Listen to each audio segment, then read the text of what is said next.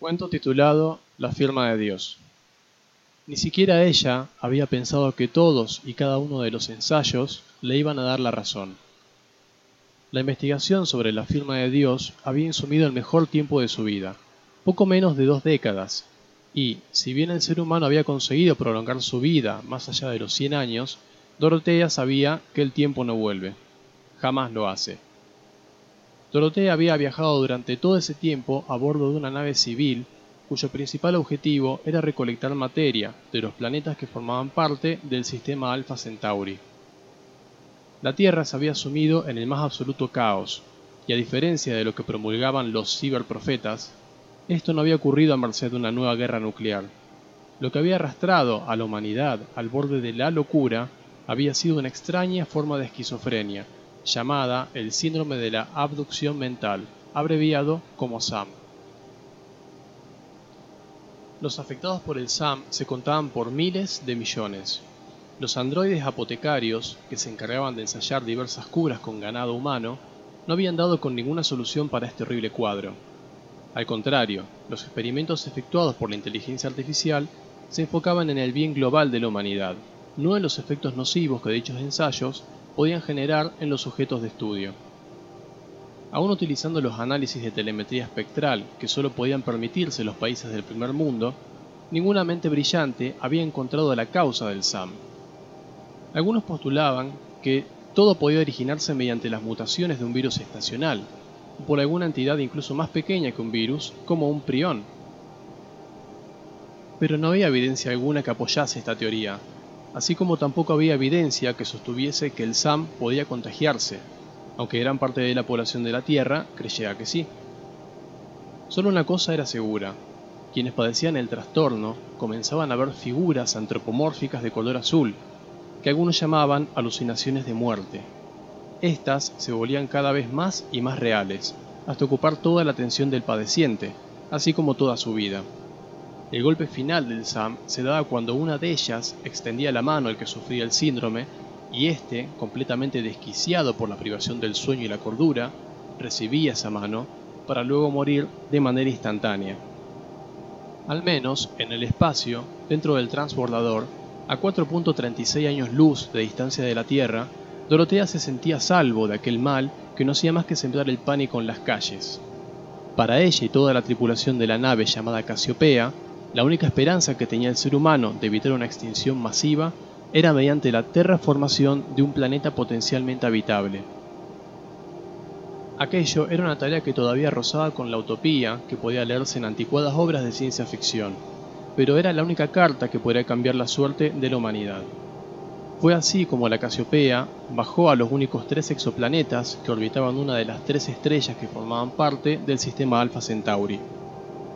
Su distancia respecto a los astros era demasiado cercana, y 40 años atrás, cualquier radioastrónomo respetable habría descartado la posibilidad de que el ser humano fuese capaz de asentarse en esos planetas. Pero ahora, el hambre, la misión de desechos radioactivos, las guerras y también el SAM habían cambiado los paradigmas que imperaban en la Tierra.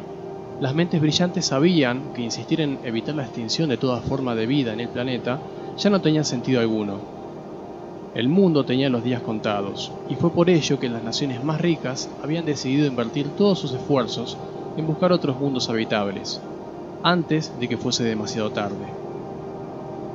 Se vivió un tiempo en el que el ser humano corría una carrera desesperada contra su propia muerte, siempre galopando sobre el lomo de la ciencia y las buenas intenciones. Dorotea había extraído todo tipo de minerales del sistema Alpha Centauri, mientras analizaba las muestras en las estaciones de microscopía de fusión, fue que dio con algo que jamás había buscado. Las muestras eran rocas con enlaces covalentes, ricos en silicio e iridio. La secuencia de elementos incluía muchos que ni siquiera formaban parte de la tabla periódica actualizada en el año terrestre 2725. La investigadora pudo nombrar a uno de ellos, un extraño metal que formaba vetas entre las rocas, con su propio nombre, Dorotea apenas se permitía dormir, pues sabía que el tiempo para los humanos de la Tierra se estaba agotando y que de los descubrimientos en Alpha Centauri dependía que el ser humano consiguiese sobrevivir a un cataclismo inminente.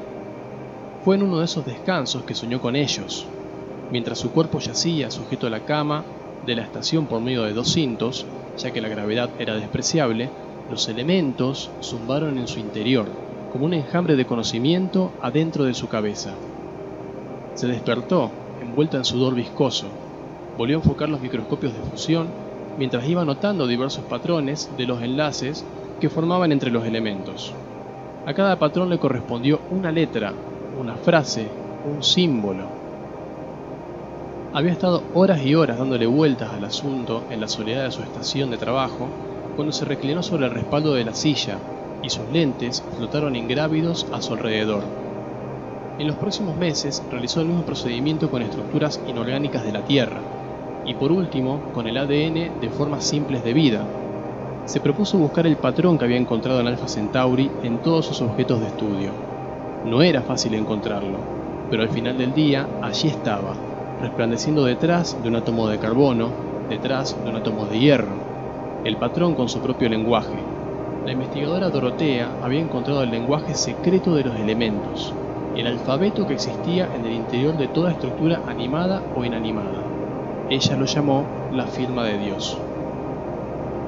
Había descubierto que toda estructura existente en los sistemas conocidos contaba con la firma de una inteligencia superior, y donde había una firma, probablemente también había un mensaje una misiva dentro del ADN de todos y cada uno de los seres vivos. Ella, que era atea, pero luchaba desesperadamente por no serlo, por encontrar alguna evidencia de un gran designio, había encontrado la firma de alguna forma de vida superior en todo, en absolutamente todo. La idea de ser realmente parte de un gran plan divino le otorgó nuevas esperanzas para una raza que estaba a un pie de la extinción. Pero al final del día, una corazonada le arrebató aquella exaltación inicial. Todavía orbitando en Alpha Centauri, la doctora Dorotea había solicitado a la Tierra que le brindasen información respecto de todos los pacientes que padecían el SAM y todos los que habían fallecido por el mismo. La transmisión de semejante cantidad de información tardó seis meses en llegar a la estación, y algo le decía que, para ese entonces, quizá una última bomba habría explotado en la Tierra y no quedaría nadie del otro lado del comunicador para explicarle su teoría de la firma de Dios. Analizó las bases nitrogenadas que constituían el ADN de quienes sufrían el SAM y descubrió el mismo patrón que llevaban las rocas de los exoplanetas. Sin embargo, un descubrimiento final la estremeció por completo.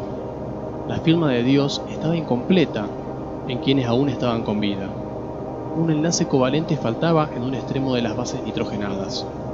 Cuando los enfermos morían, inmediatamente después de su muerte, antes de que las hélices que formaban su ADN se desintegrasen, el enlace covalente aparecía. La firma se completaba al morir. ¿Acaso el síndrome de abducción mental viene a completar el trabajo de una forma de inteligencia superior? La doctora Dorotea creía enloquecer y al mismo tiempo nunca se había sabido más cerca de la verdad absoluta. Prolongar la existencia de la raza humana no formaba parte de ningún plan divino, todo lo contrario. El resto de la tripulación de la Casiopea tardó en comprender, pero el entendimiento llegó cuando los últimos mensajes que habían mandado a la Tierra jamás habían sido respondidos. Ni en seis, ni en doce, ni en veinte meses. La raza humana había acabado consigo misma. Fue cuestión de tiempo para que la tripulación se fragmentase. El SAM no había afectado a Casiopea, pero la firma de Dios sí. Hermanos lucharon contra hermanos. Había quienes querían fijar rumbo a alguna de las tres estrellas de Alpha Centauri y acabar con sus vidas mediante el calor abrasador. Otros, desesperados por aferrarse a una pizca de vida, deseaban volver a la Tierra, aprender a vivir entre los escombros, someterse a las mareas de radioactividad, pero encontrar alguna forma de subsistir al final de cuentas. La terraformación sería inviable al menos hasta dentro de dos décadas más, y sin un hogar a cual volver jamás sería posible. Los disparos dentro de Casiopea se cobraron la vida de la mitad de la tripulación. El resto murió poco después, debido a las perforaciones que los proyectiles habían dejado en la coraza de la nave. El oxígeno desapareció en la profundidad del espacio, mientras en todos y cada uno de los fallecidos alguien o algo firmaba su trabajo final. Cuento titulado La firma de Dios.